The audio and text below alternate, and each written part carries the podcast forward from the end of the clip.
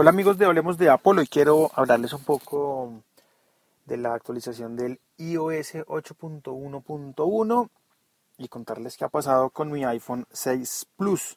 Bienvenidos a Hablemos de Apple. Hablemos de nuevas tecnologías. Hablemos de Apple con Jairo Duque. Arroba Jairo Duque Music. Arroba Jairo Duque Music.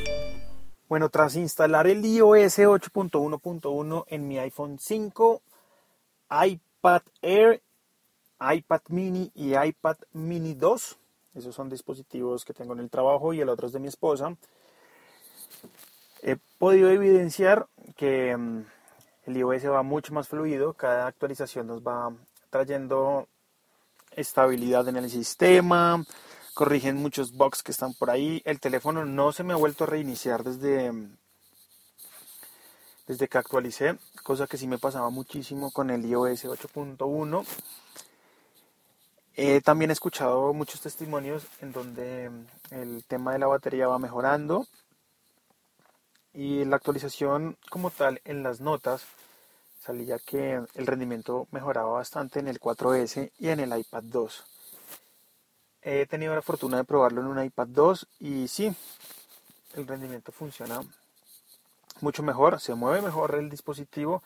En 4S toca esperar a que arroba ciudadano cero, eh, que tiene un dispositivo de estos, pues lo, tiene su esposa, em, actualice para que nos cuente en Twitter si realmente le funciona la actualización o no.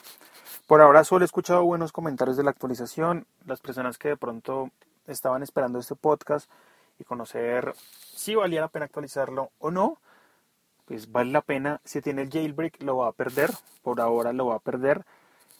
Sin embargo, los de Pangu, que son los que están desarrollando el software de jailbreak, a los cuales Apple les dio crédito el día de hoy, les dijo que,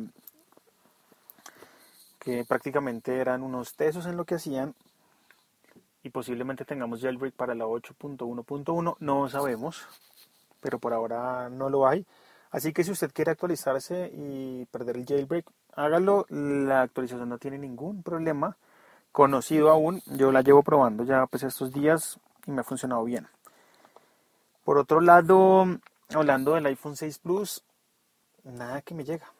Mm, el viernes eh, me dijeron en línea que en cualquier momento me enviaban la guía, el número de guía para hacer el traqueo de, me imagino, DHL acá en Bogotá.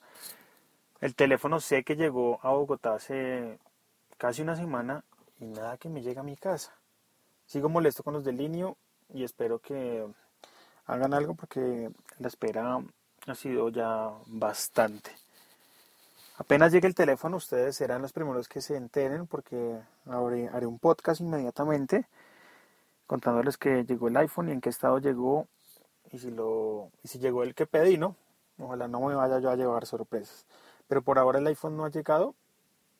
Esta mañana envié un correo al línea, no he recibido respuesta. También llamé a la persona que me está atendiendo personalmente. A ella la estoy llamando desde el jueves y no me contesta el teléfono. Así que, pues esperar, solo falta eso. Si quieren algún dato, algún tema en especial en este podcast de Hablemos de Apple, puede hacerlo a través de Twitter, en mi Twitter, arroba Jairo Duque Music me cuenta por ahí qué temáticas quiere mm, que hable en este podcast o si quiere acompañarme en algún podcast con mucho gusto. Esto fue todo en Hablemos de Apple y yo me despido.